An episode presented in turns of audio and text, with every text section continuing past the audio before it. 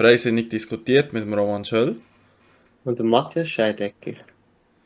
Wir haben heute drei Themen, die wir besprechen wollen. Das erste ist die Delegiertenversammlung der Jungfreisinnigen Schweiz, die gestern am 25. November in Bühl im Kanton Freiburg stattgefunden hat. Mattu, du bist vor Ort. Gewesen. Wie war es? Was hat er so angeschaut? Ja, richtig. Wir sind äh, zuerst die Fabrik anschauen dort von Liebherr. Ähm, Liebherr hat dort zuerst einmal der Sitz von, von Holding, also der Hauptsitz der ganzen Gruppe ist dort. Und zum Zweiten wird in Bühl äh, werden Motoren hergestellt. Und der kleinste Motor ist, glaube ich, ein 5-Zylinder-Reihenmotor. Also eigentlich schon ein mega Deutsche. Weil, ähm, glaube, der passt in kein Auto rein. Und das grösste am Motor ist irgendwie ein V20 mit ähm, wie viel? Irgend 850 Kilowatt, das ist irgendwie 1200 PS, so Pi mal Daumen gerechnet. Und äh, ja, das ist sehr interessant gewesen. Und äh, ja, haben wir auch noch die obligate Präsentation über die Firma ähm, angeschaut oder präsentiert bekommen. Und äh, ja, die Liebherr-Gruppe ist uns vorgestellt worden. Und das ist eigentlich hochinteressant gewesen. Gut, spannend. Das war nämlich an der erste Teil. Gewesen. Nachher hat es ja noch eine Parolenfassung gegeben, so wie ich das gesehen habe. Ähm, ähm. Ich glaube, Renteninitiative, dort ist es eigentlich klar, das hat man glaube nicht einmal als Parole gefasst, weil es ja eigene Initiativen ist. Und ja. nachher noch die 13. AHV-Renten, oder? Genau, ähm, zuerst ist es darum gegangen, Parolen zu fassen für die 13. AHV-Rente. Ähm, ja, Zahl ist nicht so, wie soll ich das jetzt sagen, es haben alle Hunger gehabt und es hat noch lange nicht nach Mittag ausgesehen und die Meinungen waren eigentlich schon gemacht gewesen. Darum, äh, ja, ist das relativ eine kurze Sache gewesen. und die Jungfreisinnigen die bei einer Ja-Stimme und ich glaube drei Enthaltungen, ich weiß nicht mehr sicher, ähm, die Initiative ablehnen. Also die 13. AHV-Rente. Ähm, das hat mehrere Gründe, ähm, sicher aber auch, weil wir ja eben Trendinitiativen haben, wo wir ja ähm, die Rente sichern und das Defizit minimieren. Und äh, ja, wenn man halt mehr Geld ausgibt, dann wird das Defizit halt grösser, anstatt kleiner. Das mhm. ist ja nicht das Ziel. Und äh, ja, dann ist eigentlich nahtlos weitergegangen zur Renteninitiative.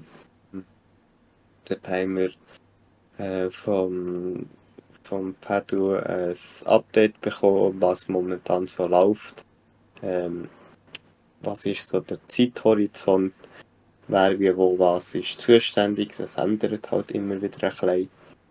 Weil, ja, die meisten arbeiten immer noch freiwillig für die Initiative. Und äh, ja, dann haben wir auch ein bisschen Schulung bekommen, was sind so nasty Questions von Gegnern, wie könnt ihr auf das kontern, solche Sachen haben wir behandelt.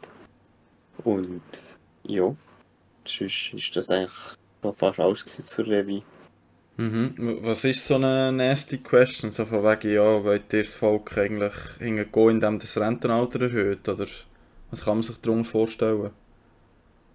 Ähm, nein, eine davon ist zum Beispiel, ähm, wieso, oder was passiert, wenn zum Beispiel jetzt nächstes Jahr die Lebenserwartung sinkt.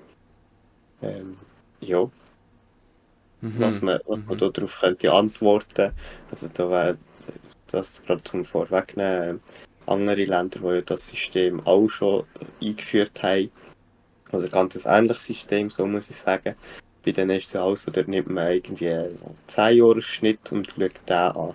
Und äh, wenn ein Jahr einen Tipp hat, dann, äh, ja, dann geht das dann im Schnitt wird das immer noch ein bisschen ansteigen. Also es ist nicht so, dass jetzt irgendwie der Jahrgang 01 kann mit 80, also ich übertreibe jetzt, aber äh, kann irgendwie mit 80 in, in die Rente, der Jahrgang 02 mit 50 und der Jahrgang 03 mit 100.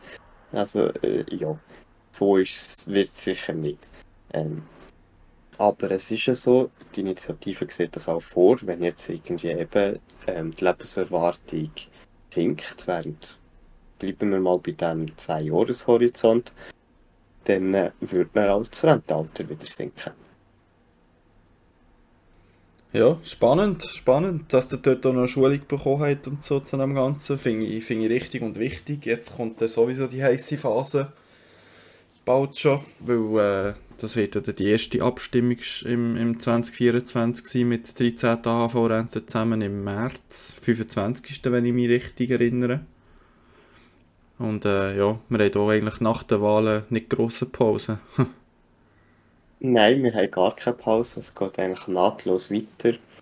Ähm, ich bin gespannt, wie es bei uns im Kanton so wird sein. Ähm, ja, wenn es mir recht ist, hat die Kantonalpartei auch noch keine Parole gefasst. Das kann ich jetzt aber auch falsch liegen. Weißt du das? Soweit ich weiß noch nicht, das wird dann an der ersten DV im Januar auch passieren. Ja, ich habe gesehen, sie haben eine DV im Januar angesagt. Gut, da weißt du mal wieder mehr wie ich, weil ich weiß das noch nicht, habe mich noch nicht darum da. Ähm, ja, bin ich gerade am überlegen, was wir noch gemacht haben. Ja. Ja, wir haben wieder mal eine super Solothurner-Delegation gehabt, das kann man glaube ich sagen. Hm. Ja, für einen Samstag mit Themen, die ja, sag jetzt mal, wo, wo eigentlich im Vorhinein die meisten schon mit dem Resultat gerechnet haben, wo wir jetzt haben, sind wir äh, recht viel Solothurner gewesen. Also wir sind mit, mit Philipp, der ja national als Vorstand national gezählt und nicht zu den Solothurner, sind wir gleich sieben Nasen gewesen. Ähm, und äh, ja, das ist tiptop. Also wir haben die Stimmkarte fast ausgereizt. Und ja, so muss das weitergehen. Genau, sehr gut. Hast du gefällt, Roman? Das ist ja so, ja. Das Studium sei Dank. Genau, dafür hast du dich mit einem Thema beschäftigt, wo parallel gelaufen ist zur DV, wo bei uns ein bisschen untergegangen ist.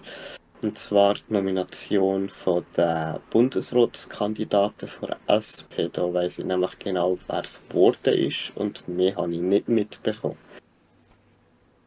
Genau. Es ist eigentlich so, am Freitag hat äh, die SP-Fraktion im Bundeshaus bekannt gegeben, dass sie mit einem Zweier-Ticket fahren. Es war immer so ein bisschen die Frage, Zweier- oder Dreier-Ticket. Ähm, beim Dreier-Ticket wäre natürlich für uns Bürgerlichen noch die Chance gewesen, dass der Daniel Josic draufgekommen ähm, Und je nachdem hat es dann schon wieder eine neue Nomination für Ständerratswahl im Kanton Zürich gegeben, je nachdem, wie seine Wahlchancen wären gewesen. Aber der Daniel Josic war schnell äh, abgeschrieben. Gewesen. Schlussendlich sind es jetzt der Beat Jans aus dem Kanton Basel-Stadt gegen Jon Pult aus Graubünden. Die zwei werden ähm, von der SP-Fraktion als Zweierticket der Bundesversammlung präsentiert für die Bundesratswahlen im Dezember. Und jemand von diesen zwei soll dann noch der Alain Berset als Bundesrat beerben. Wen siehst du in der äh, Pole Position? Es ist schwierig zu sagen, der Jon Pult äh, ist natürlich noch recht jung, der ist 39, wenn ich es richtig gesehen habe. Ähm, und hat natürlich eine Juso-Vergangenheit, die er nicht einfach so ablegen kann. Der Beat Jans, 59, kommt auch eher schon so ein bisschen ins höhere Alter rein. Dem würde man auch nicht zutrauen, irgendwie noch 20 Jahre im Bundesrat zu bleiben. Mit Jan Pult würde ich mal behaupten, der wird eine längere Zeit dort, dort bleiben, weil der Bundesrat ist so wie der Zenit von der politischen Karriere, behaupte ich mal. Ähm, deshalb, ja, und Basel-Stadt oder ein Geberkanton im Finanzausgleich äh, sehe ich schon eher so. Ich meine, dort war ja schon die Diskussion dann bei der Eva Herzog, wo von der ähm, Elisabeth Bohm-Schneider aus dem Kanton Jura ausgestochen worden ist. Ähm, dass dort eigentlich der Kanton Basel-Stadt schon lange keine Vertretung mehr im Bundesrat hatte und deshalb sehe ich eher den Beat Jans als Favorit. Aber ich bin natürlich gespannt, wer es wird. Meine Wunschlösung wäre ehrlich gesagt schon ein bisschen Daniel Josic gewesen, wenn man das so darf sagen. Was ich aber sehr lustig finde, ist, dass die Evi Alemann schon zum zweiten Mal äh, keine Unterstützung erfahren hat. Sie hat ja schon damals ähm, wollen nachtreten, wo es nachher die, ähm, die Eva Herzog und eben die Elisabeth Baumschneider sind worden. Also würdest du sagen, es ist Zeit, dass Basel wieder mal einen Bundesrat hat? Ich würde sagen, ja. Und wieso? Einerseits ist das schon länger her ähm, und zweitens, ja, eben, es ist ein Geberkanton. Man muss auch immer ein bisschen auf die, die verschiedenen Ansprüche schauen. Zürich ist jetzt mit Ueli Maurer ausgeschieden Ähm, dort wäre es natürlich eben cool gewesen, wenn der Daniel Josic das gemacht hätte, denn damals war es so noch mit dem Hans-Uli Vogt die, die Frage gewesen, ob Zürcher wieder im Bundesrat hockt. Einer der grösseren Kantone, oder? Und ähm, ja, es wäre jetzt eigentlich so in dem Sinn auch wieder von der, von der ähm, wie soll man dem sagen, so von der Verschiedenheit, von der, von der sprachlichen und ländlichen Teil, wäre es gut, wenn Basel-Stadt wieder vertreten wäre. Ja, es wäre auch jemand, ich sage jetzt aus unserer Region.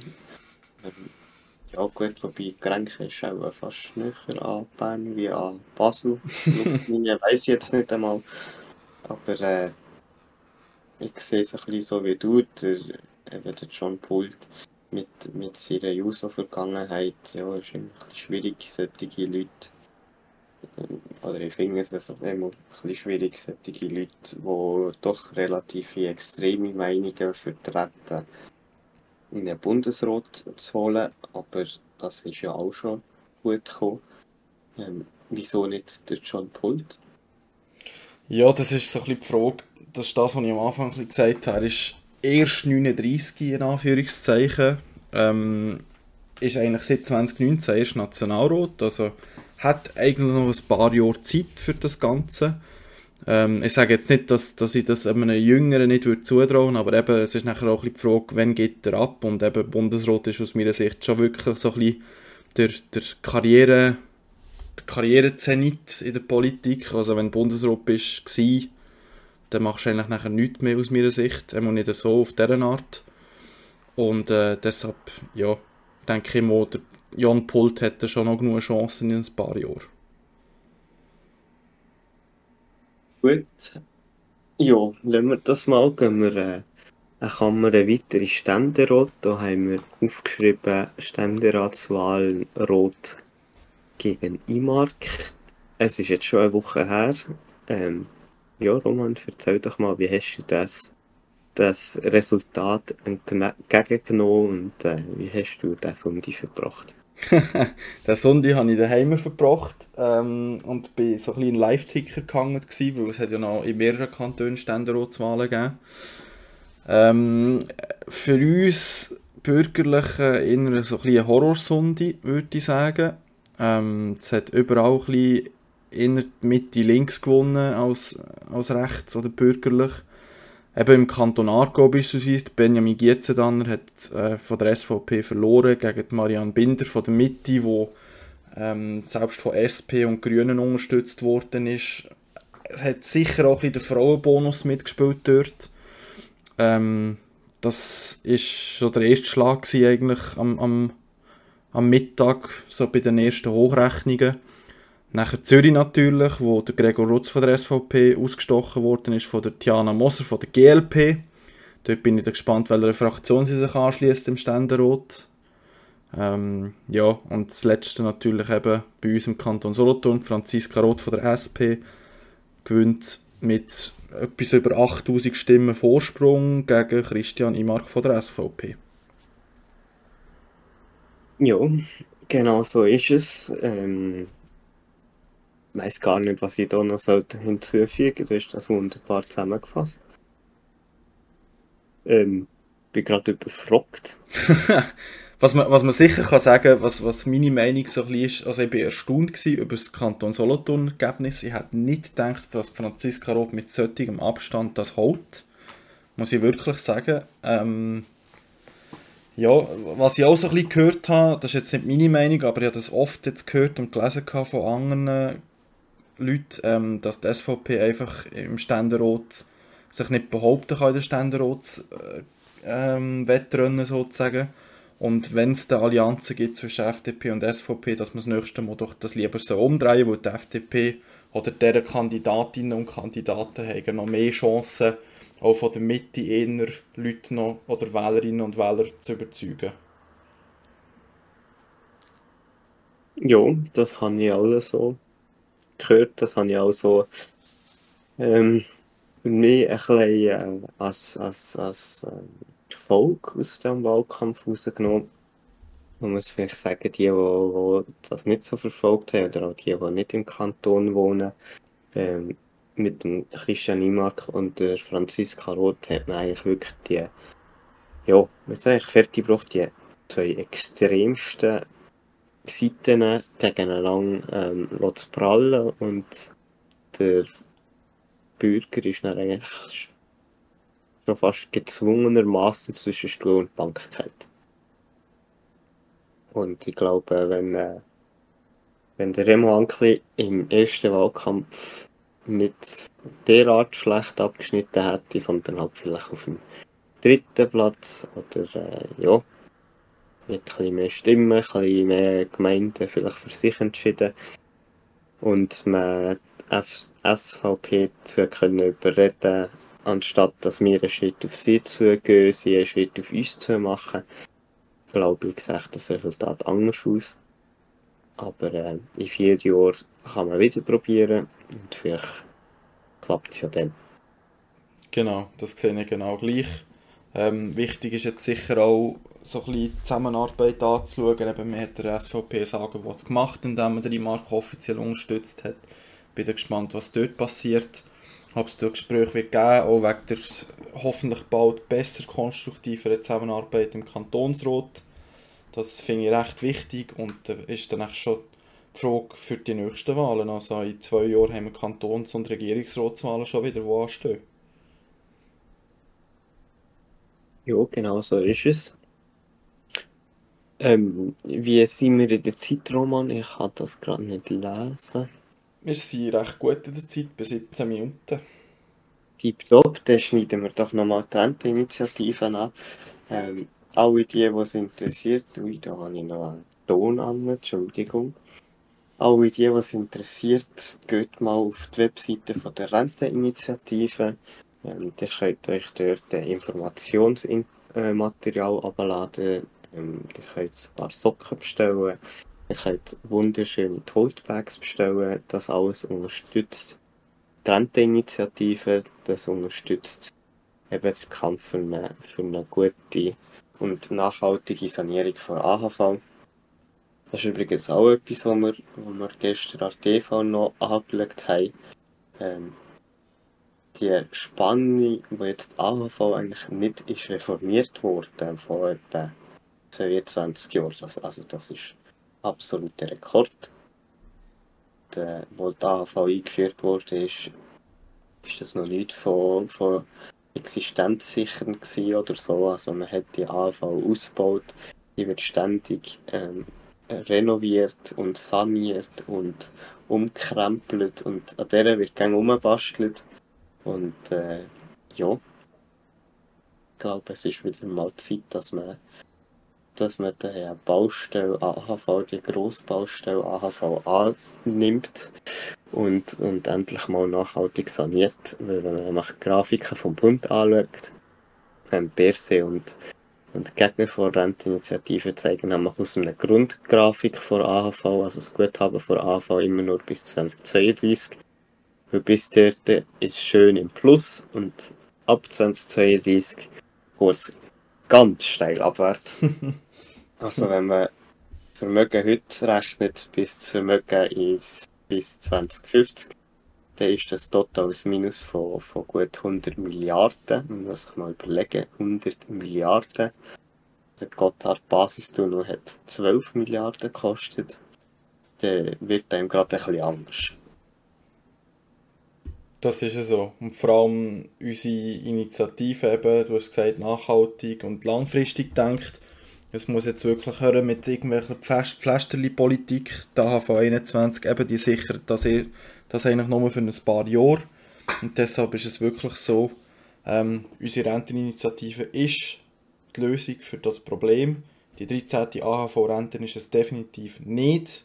Das ist einfach auch wieder Gießkannenprinzip und wer zahlt schlussendlich wieder? Wir, die Steuerzahler.